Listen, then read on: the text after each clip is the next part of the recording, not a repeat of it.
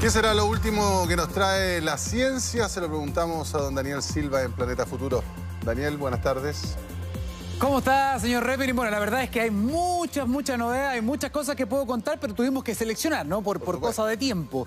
Vamos con lo más importante, ¿le parece? Porque esta información eh, puede ser muy relevante para muchas personas que quieren vacunar eventualmente a sus hijos o a sus hijas. ¿Qué es lo que está pasando? Que en Estados Unidos, justamente durante la jornada de ayer, en los Centros de eh, Control y Prevención de Enfermedades Infecciosas, los CDC, han eh, dado luz verde, dado luz verde a la vacunación de niños y niñas entre 5 y 11 años utilizando la vacuna de Pfizer. Para que se entienda bien, porque se habla de la FDA, se habla del CDC, lo que hace finalmente la FDA es la, la FDA es la que autoriza el CDC es el que implementa. Es lo mismo que pasa en Chile. El ISP es el que autoriza y en el caso del PNI es el que implementa. Es lo mismo. Entonces, este faltaba este paso y esto es muy importante porque va a permitir la inoculación de más o menos 28 millones de niños y niñas en Estados Unidos utilizando esta formulación de Pfizer y BioNTech.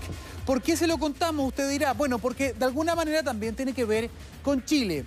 Por el momento no existe ninguna notificación de que Pfizer haya pedido eh, aumentar el límite o eh, haya pedido autorizar la vacunación de emergencia de niños todavía en Chile. Hoy en nuestro país está de 12 a 17 años la vacuna de Pfizer. ¿Se va a poder utilizar esta vacuna para niños más pequeños que 12 años? Bueno, todavía no se ha pedido la autorización de Pfizer acá en nuestro país. Es muy probable que con estos datos pueda ocurrir la próxima semana, así que vamos a estar muy atentos a este proceso. Pero sí, hay un avance que tiene que ver con la vacunación de los niños y las niñas en Chile. Recordar que ya se están inoculando con Sinovac o con la vacuna Coronavac, los niños desde los 6 años en adelante. Pero atención, muchos preguntan en redes sociales qué pasa si yo tengo una hija o un hijo menor de 6 años. ¿Cuándo va a poder ser vacunado? Escuche al director del ISP. Al laboratorio Sinovac, hemos invitado a Senabas y también al Instituto Milenio que nos eh, actualicen los datos de farmacovigilancia del uso de la vacuna en menores de 3 años en adelante, que nos comenten sobre el estudio clínico y nos entreguen antecedentes preliminares para de esa manera saber si llamamos a comité para hacer la evaluación y ampliar el rango si fuese necesario. Por lo tanto, por si es que no lo, no lo logró entender del todo, lo que está pidiendo el ISP son los datos para poder evaluar si los datos son correctos la posibilidad de aumentar el límite, es decir, que los niños y las niñas puedan eventualmente vacunarse desde los tres años de edad, siempre revisando los datos de seguridad y de efectividad. Son noticias importantes para, para nuestro país. Vamos a seguir avanzando, pero ahora con algunas preguntas que nos han hecho mucho en redes sociales y tiene que ver con poder referirnos a algunas cosas que están pasando. Por ejemplo, las molestias. ¿Por qué hay personas que se sienten mal? Algunos un poquito mal, otros muy mal después de la dosis de refuerzo. Se ha viralizado cosas que tienen que ver con algunas teorías conspirativas, que tienen que ver con el virus. Nada de eso. En nuestro país nosotros tenemos una cultura de vacunación muy, muy correcta, ¿no? Y sabemos que hay ciertas vacunas que nos generan estos estados muy parecidos a una gripe, ¿no? En simple, esto significa que nuestro sistema inmunitario está funcionando, se ha activado, que hay una respuesta, que estamos montando una respuesta a esta especie de operación Daisy que estamos haciendo con nuestro sistema inmunitario. Por eso que se generan estos síntomas. Y además, hay algo que se dice mucho. Cada vez que uno le pone la vacuna de refuerzo, y a todos los que nos ha pasado nos han dicho, tiene que tomar mucha agua, ojalá 2 a 4 litros. Ahora, ¿usted se ha preguntado por qué hay que tomar tanta agua? Bueno, se lo preguntamos a una destacada infectóloga nacional. Tenerse hidratado porque eso disminuye, eh, ayuda a disminuir o a controlar, a regular la temperatura, la fiebre, eh, favorece que estos pequeños marcadores proinflamatorios que se están liberando por este sistema inmunológico que se está entrenando se diluyan. Tampoco es cierto que no se puede beber alcohol, lo que pasa es que en general cuando la gente bebe alcohol no bebe otros líquidos y por eso es preferible tomar agua, porque el alcohol no tiene la misma capacidad de hidratación lo dijo la doctora, ¿ah? no lo dijimos nosotros por si acaso. Miren, y un dato importante también que me lo han preguntado, ¿cuánto se demora la tercera dosis o la dosis de refuerzo en hacer efecto? Entre 10 y 15 días. Así que dos semanas después de la vacuna ya deberíamos tener de nuevo ya la cantidad de anticuerpos en sangre muy, muy elevados y preparados ante cualquier enemigo.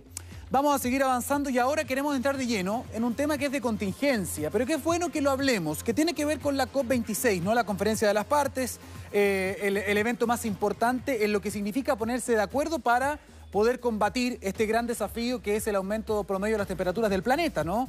Se le conoce también hoy día como cambio global.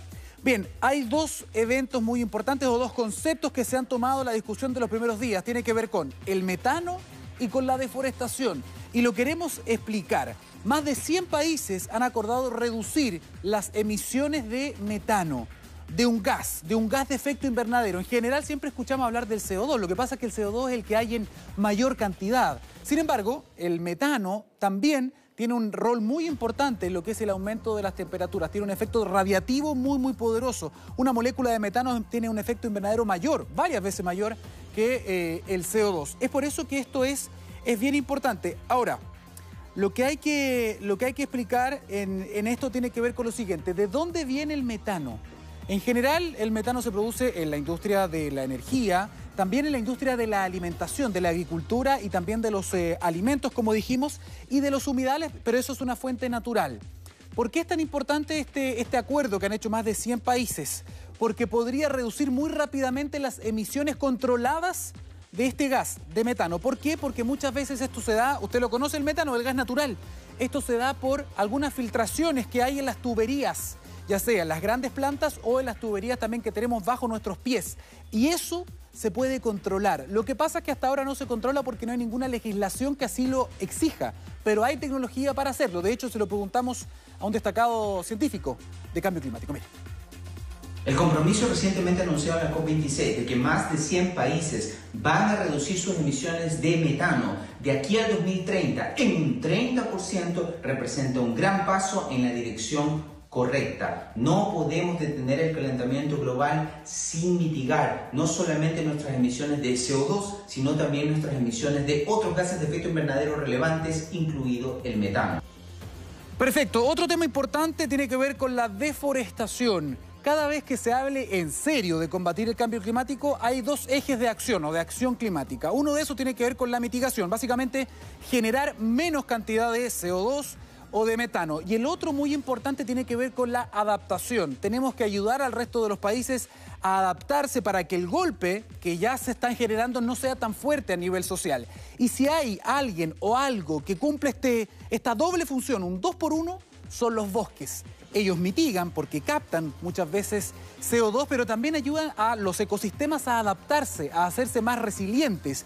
Generan obviamente mayor biodiversidad, bajan un poquitito la temperatura también, generan infiltración de las napas, generan mayor cantidad de agua en las cuencas, es decir, cumplen una doble función. Por eso este acuerdo de muchos países con mucha plata también para evitar el cambio de uso de suelos y seguir depredando evidentemente los bosques es muy, muy relevante, pero no es, no es suficiente. Escucha a una de las encargadas de Greenpeace que está allá, en la COP26.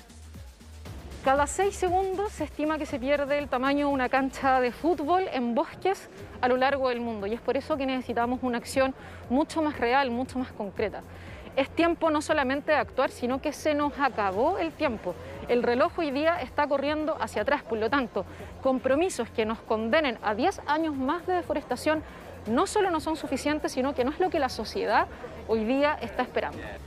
¿Qué pueden hacer las personas? A veces se genera esta especie de impotencia climática frente a un problema que se ve muy, muy grande, ¿no? Y lo es. Pero las personas también podemos aportar, por ejemplo, con un consumo responsable. Y acá en esta sección de Planeta Futuro hemos querido destacar a una iniciativa que se llama Algramo, que además ha sido destacada como uno de los 20 startups o emprendimientos con el mayor impacto en el mundo por la revista Fortune. ¿Por qué queremos destacar esto? Porque, no sé si usted lo ha escuchado, pero esto es una iniciativa que lo que busca es que usted compre el producto y no compre el desecho que compre justamente lo que necesita, pero sin generar obviamente más contaminación por plástico. Esta, esta iniciativa ha ido avanzando mucho, sin embargo, ahora también quieren reducir el uso de plástico de los productos de higiene personal. Pero hay un problema porque la legislación no permite comprar esto a granel. Y justamente lo que está buscando este emprendimiento es hacer una campaña, conversar con la clase política también, para que se pueda, evidentemente, este tipo de productos que son uno de los que generan la mayor cantidad de plástico. Cuando uno usa un jabón, cuando uno usa un champú, eso tiene un envase plástico, ¿cierto? ¿Qué pasaría si pudiésemos comprar justo lo que necesitamos en un solo envase y rellenándolo? Eso es parte de lo que se busca con esta campaña de Algramo, a quien además felicitamos por ser reconocido como, insisto, uno de los 20 eh, startups con mayor impacto en el mundo. Escuchemos a uno de sus representantes. es un beneficio a los productores, al retail también, eh, y lo que buscamos es sustentabilidad y que finalmente los clientes puedan eh, acceder a productos más baratos, pero sin eh, eh, el envase plástico y que el envase finalmente quede dentro de la economía a través de nuestros envases inteligentes que permite toda la trazabilidad del producto que el cliente se lleva. Bueno, la campaña se llama Envase 239 y lo que busca entonces es poder eh, superar este, este obstáculo que en el caso del uso de plásticos en los productos de higiene se pueda limitar, ¿no? Ya lo hicimos con las bolsas, lo estamos haciendo con los plásticos de un solo uso y por qué no seguir avanzando también para poder combatir este otro problema, ¿no? Que es la acumulación de basura por plástico. Todos juntos podemos generar también un consumo más consciente. Parte del llamado en esta semana, además, que se está desarrollando la COP 26. Con esto llegamos entonces al final de este capítulo de Planeta Futuro. Señor Repeni. Todas las iniciativas son positivas, pero falta mucho camino, sobre todo con el tema del plástico y tantas otras cosas más. Seguimos de cerca la COP26. Muchas gracias, Daniel Silva. Que esté muy bien.